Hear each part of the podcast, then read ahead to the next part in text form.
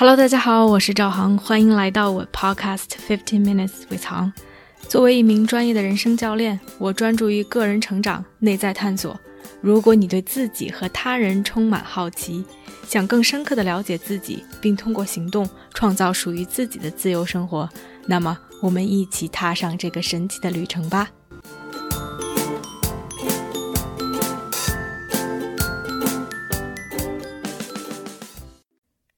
大家好，欢迎来到这期的 Podcast。这期 Podcast 是我在瑞典乡村餐厅以工换宿系列的第四期节目。前三期节目，第一期是讲了我刚到这儿第一天的心路历程，第二期和第三期分别讲了在这里遇到的人。这一期可能跟前几期有一些不同，并非按照时间顺序，也不是按照人物的出场。而更多的是一个念头，或者说一个想法。一开始觉得不解，有一些地方有点膈应，而慢慢的随着不同时间节点发生的一些事情，似乎变成了一个 full circle，让我对很多东西有了新的认知和理解。所以这一期就想花一期的节目来跟大家分享一下我的一些感受。我在第一期节目里应该稍微谈到了一点，就是当我刚到这儿的时候，当我看到自己的 living condition，自己住的地方的时候，不光是因为简陋，我觉得有一些难受。另外，其实当把自己的这个 workstation，把自己的电脑摆好，坐在那里，想象着我要在这里 coaching 我的客户的时候，其实是觉得非常难受的。说不上来，觉得哪儿有一点拧巴。一方面是确实那个环境不太好，屋子非常的黑，哪怕晚上把灯打开，也是这种非常昏暗的灯光。房间又小，也不是很舒服，也不是很干净。当然，这绝对不是一个 ideal environment，不是一个最理想的 coaching 的环境。但是，其实我觉得对于我来讲，环境对我的影响，尤其是在 coaching 这种状态中，其实没有那么的大和明显。因为当我一开始进入到那个场域之后，我是可以全身心的投入到对话当中的，所以并不是说因为环境的简陋会影响我 coaching 的质量。但是 somehow 我心里就总是有着一种觉得很奇怪的感觉。一开始就说不上来，也没有太多的去想到底是为什么。而后来在这里住的一段时间和一些事情的发展，让我可以 identify，让我可以去说出来这个东西到底是什么，以及引发了我一系列的思考。让我想通这件事情的出发点是在前两周跟我爸妈视频，说这里面的一些事情。其实我都没有太多的去告诉他们居住的环境、洗澡以及其他的一些事情，因为怕他们担心。他们有的时候总觉得怕我们不安全或者怕我们不舒服，只是稍微的抱怨了两句，说：“哎，住的不是特别好啊，吃的不是特别好。”然后我爸特别搞笑，他就说：“哎呀，挺好的，你们在那儿 田园生活多好啊，修身养性。”呃，读读书，提升一下自己，也不用想着什么其他的事情。他当时说完这句话，我才明白他对于我的状况的不理解、不了解。我没有想去跟他争执或者是辩解，但是当时我告诉他说，其实根本就不是这个样子的。我们虽然还是有一些自己的时间。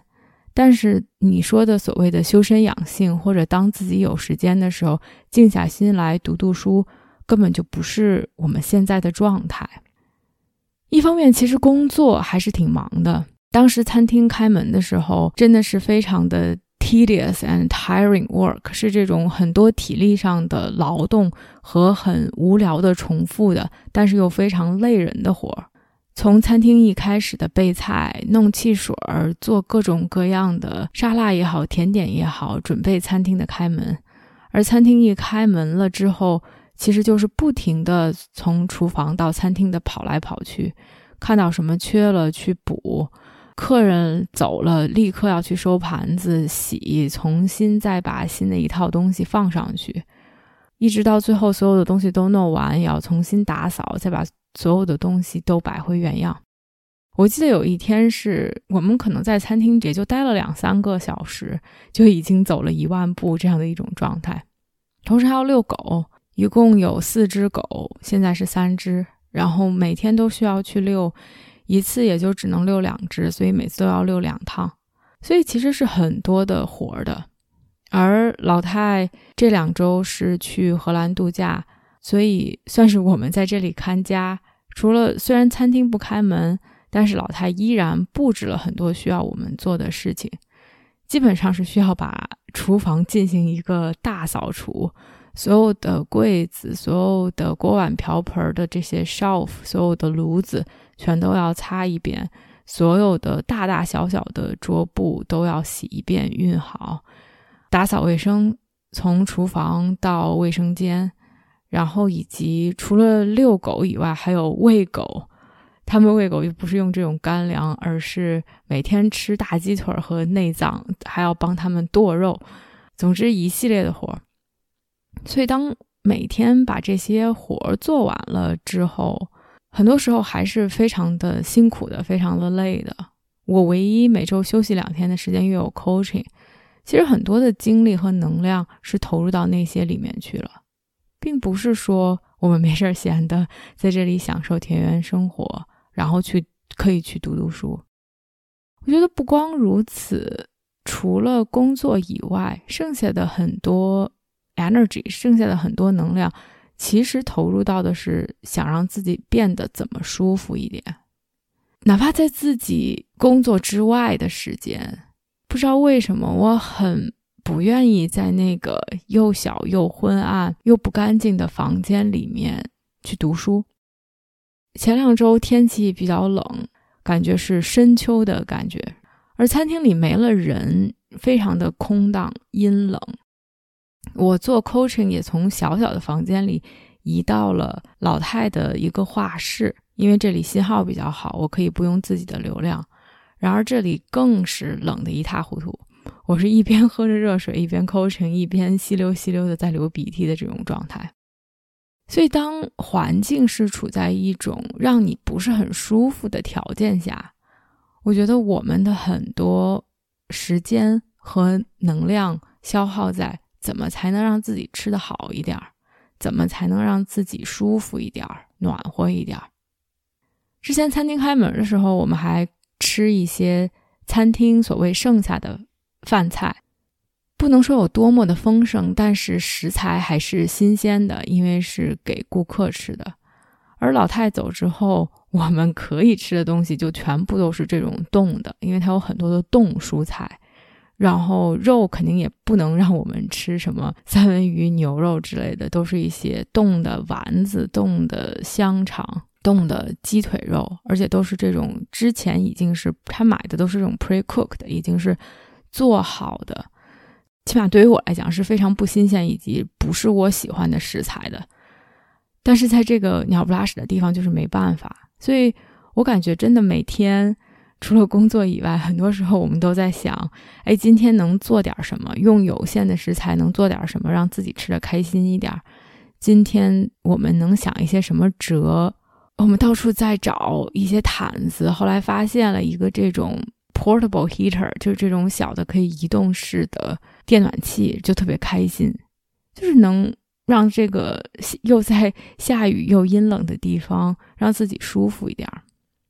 所以，当我爸说啊，我在这个地方修身养性，好好读读书的时候，我忽然间意识到他想象的和我们在经历的东西的差别，以及为什么我们真的没有办法在这种环境下去修身养性。当时脑海中出现的一个词是。衣食足而后知荣辱，我觉得其实还是有一定的道理的。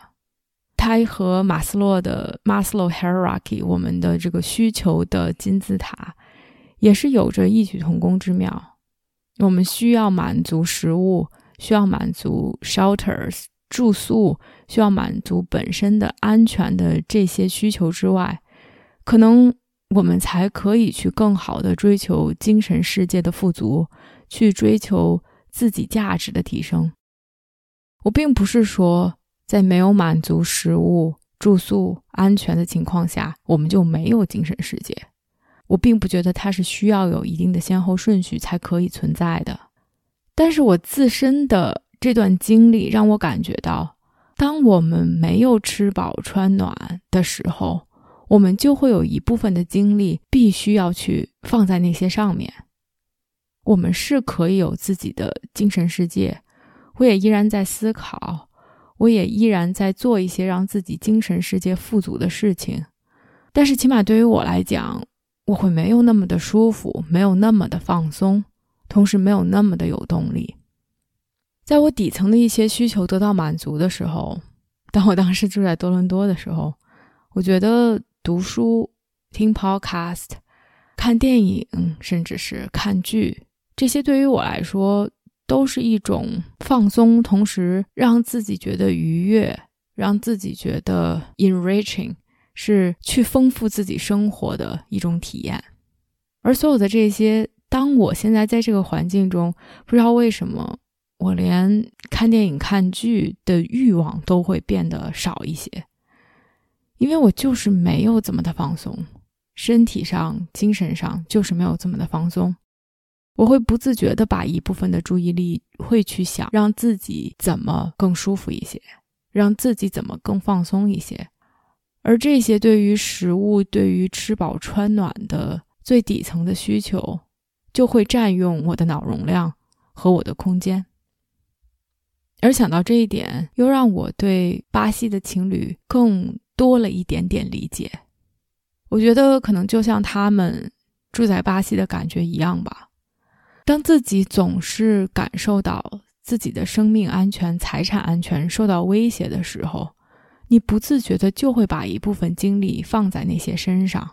你没有办法全身心的投入到你真正想做的事情上，投入到 things that really matter，投入到那些其实对于你的个人成长和发展更重要的事情上面。而在这的经历也让我意识到，其实。Coaching is such a privileged thing，就是教练，不管是说领导力教练也好，人生教练也好，它是多么的一个给精英人士的服务。因为其实培养一个 coach，或者是成为一个 coach，需要花很多的时间、精力、金钱。当然，我自己需要去努力，需要去付出，我也花了很多的时间和心血，但是。同时，这些外部的因素，coach training 是非常昂贵的，需要你花时间、心血去投入的。而这些的基础是你需要有其他的外部支持，不管是你本身的工作经历也好，不管是你的财力也好，以及最后你要去发展客户，你也要有所有的支持，才能让这些得以实现。不管你本身是多么的有天赋，所以最终。能够成为一个 coach，或者说能够靠 coaching 来维持自己生计的人，确实是非常非常少的。而客户，我的客户大多数都是公司的高管，哪怕是自己找到我的非公司高管的人，也很多都是白领，很多都是高知。他们需要知道 coaching 到底是什么，同时他们也需要可以负担得起 coaching。所以，从这个层面来讲，不管是我还是我的客户，我们真的都是这些精英阶层，We're the lucky ones。我们真的都是这些幸运的人，可以有所有外部的一切条件促成我们在做我们现在在做的事情。而那些在为自己最基本的需求而 struggle，而在奋斗。而在想让自己过得更安全、舒心，想让自己吃饱穿暖的人，他们完全不可能有机会知道 coaching，或者是 work with a coach。同时，另外一方面，我又觉得我其实都不清楚，在那样的一个情况下，在他们的生存状况和条件下，coaching 是不是能帮助到他们。我猜想，哪怕我们真的在一个 coaching 对话中，我虽然可以从理性上对他们感同身受，从理性上去知道他们的境遇，但是其实我对于他们的认知又是微乎其微的。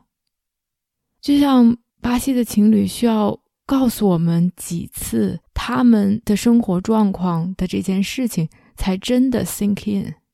才真的让我知道他们的不易，以及知道这件事情的严重性。那更不用说其他人，没有坐在我们面前，没有这么掰开了揉碎了，没有用肢体的动作、语言、表情告诉我们他们生活状况的时候，我们对于他们的认知和理解。又有多少呢？而所有的这些，其实都会影响我们对他们的倾听，影响我们对于他们能提供到多少支持。其实，也就是这些，让我意识到，为什么最开始，在我来到这里，在我在那个简陋的房间里，看着外面脏兮兮的窗子、飞来飞去的虫子，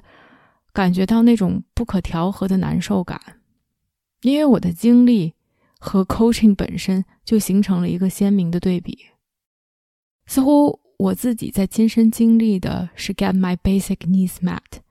是让我自己最底层的一些需求得到满足，希望待的环境更舒服一点，更暖和一点，吃的更好一点，房子更敞亮一点。而我的客户，他们跟我说的话题依然是关于领导力，关于自己职业的提升。关于自己的发展，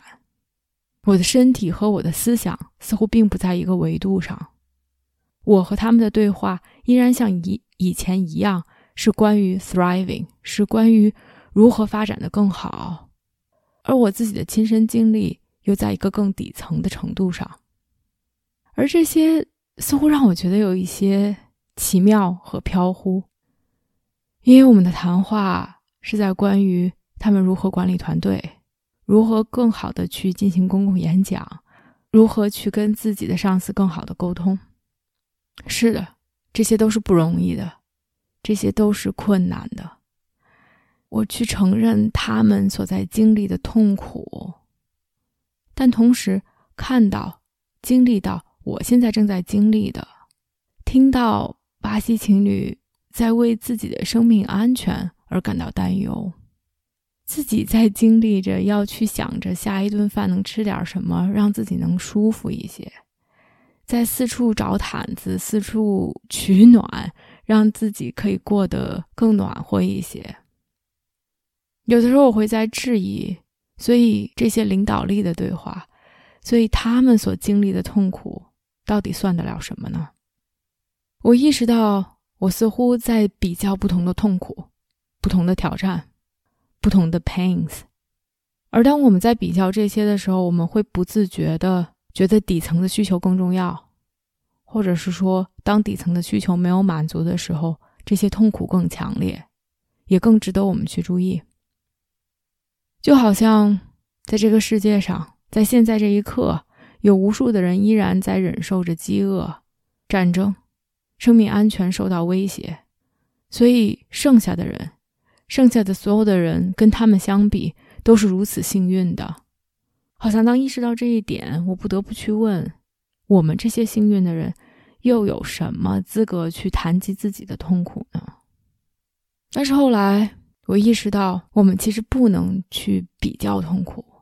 没有说在基本需求没有满足的时候，我们的痛苦。就比那些在基本需求满足之后去追求更富足精神世界上遇到挫折时的那些痛苦要来的更强烈。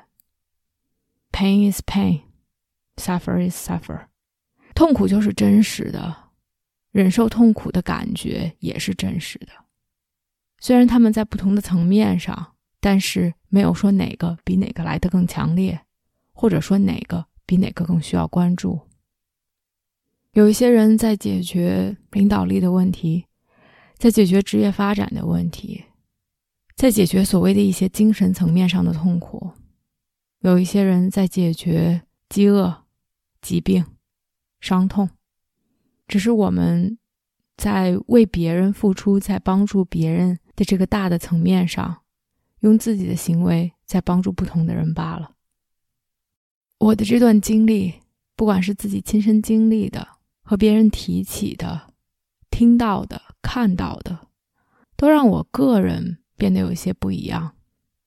从 coaching 的层面来讲，我觉得我可以更 acknowledge 去认可客户们正在经历的这些挫折，同时 somehow 我又更可以和他们保持一定的距离，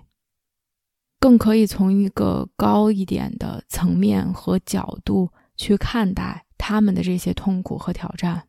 并不是说去 dismiss，是去否认或者是去无视。他们所经历的痛苦，因为那些确实是真实的，在他们的世界里是重要的，是需要被说出来、需要被倾听、需要被解决的。而对于我个人来讲，我觉得这些经历让我变得豁达，因为想想，就在一个月之前，在多伦多的家里，其实可以说是过着衣食无忧的生活。我所有最基本的需求都得到满足，而且是非常方便的得到满足，在做着自己喜欢的事情，可以自给自足，可以满足自己很多的需求、想法、梦想、热情。然而，在那种情况下，依然有我的所谓的烦心事儿，依然有让我纠结的事情，依然有一些东西会 on my mind，会让我觉得放不下。不管是一个让我有一点觉得棘手或者是头疼的客户，或者是合作的平台一些让人不解的条条框框，一些没有办法解决的问题，和朋友的关系，如何管理自己的时间，所有的这些，在一个月之后，在现在这一刻，真的都不是事儿。而当我走出来，当我去经历其他的挑战、挫折。当我去看到其他人的生活状态，让我变得更加的松弛，让我变得更加的宽广和豁达。之前，当我遇到挑战的时候，我会 think it through，我会去思考，我会去反思，而这些帮我梳理之后，我可以去安静下来，我可以 calm down，然后去解决问题。而现在。而这段经历让我觉得很多事情都是 easily to shrug it off，让我变得更轻易的去完结、去 move on。可能也就是这种更高维度、更多层面的体验和经历，让我看待事情的角度和看待自己的角度都变得有一些不一样。我一直说这段经历让我走出了自己的泡泡。看清世界本来的样子。其实我们和世界一直隔着一些东西。我们了解世界的渠道其实非常的单一，很多时候就是通过 social media，通过这些媒体，那些最大声的人或者那些最有权威的渠道，会获得更多的注意力，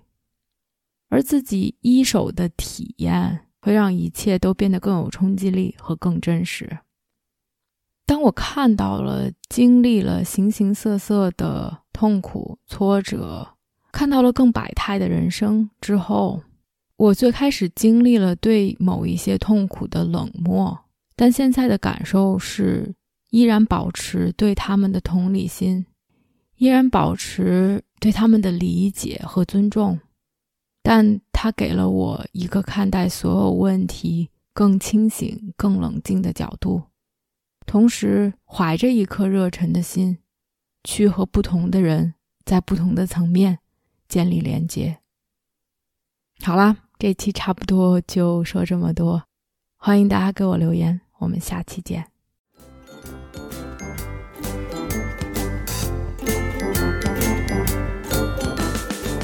我相信每个人的智慧和力量，如果我们可以把内在的探索转化为行动，这个世界就会变成一个更美好的地方。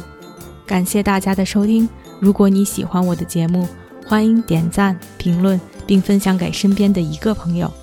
Have a nice day.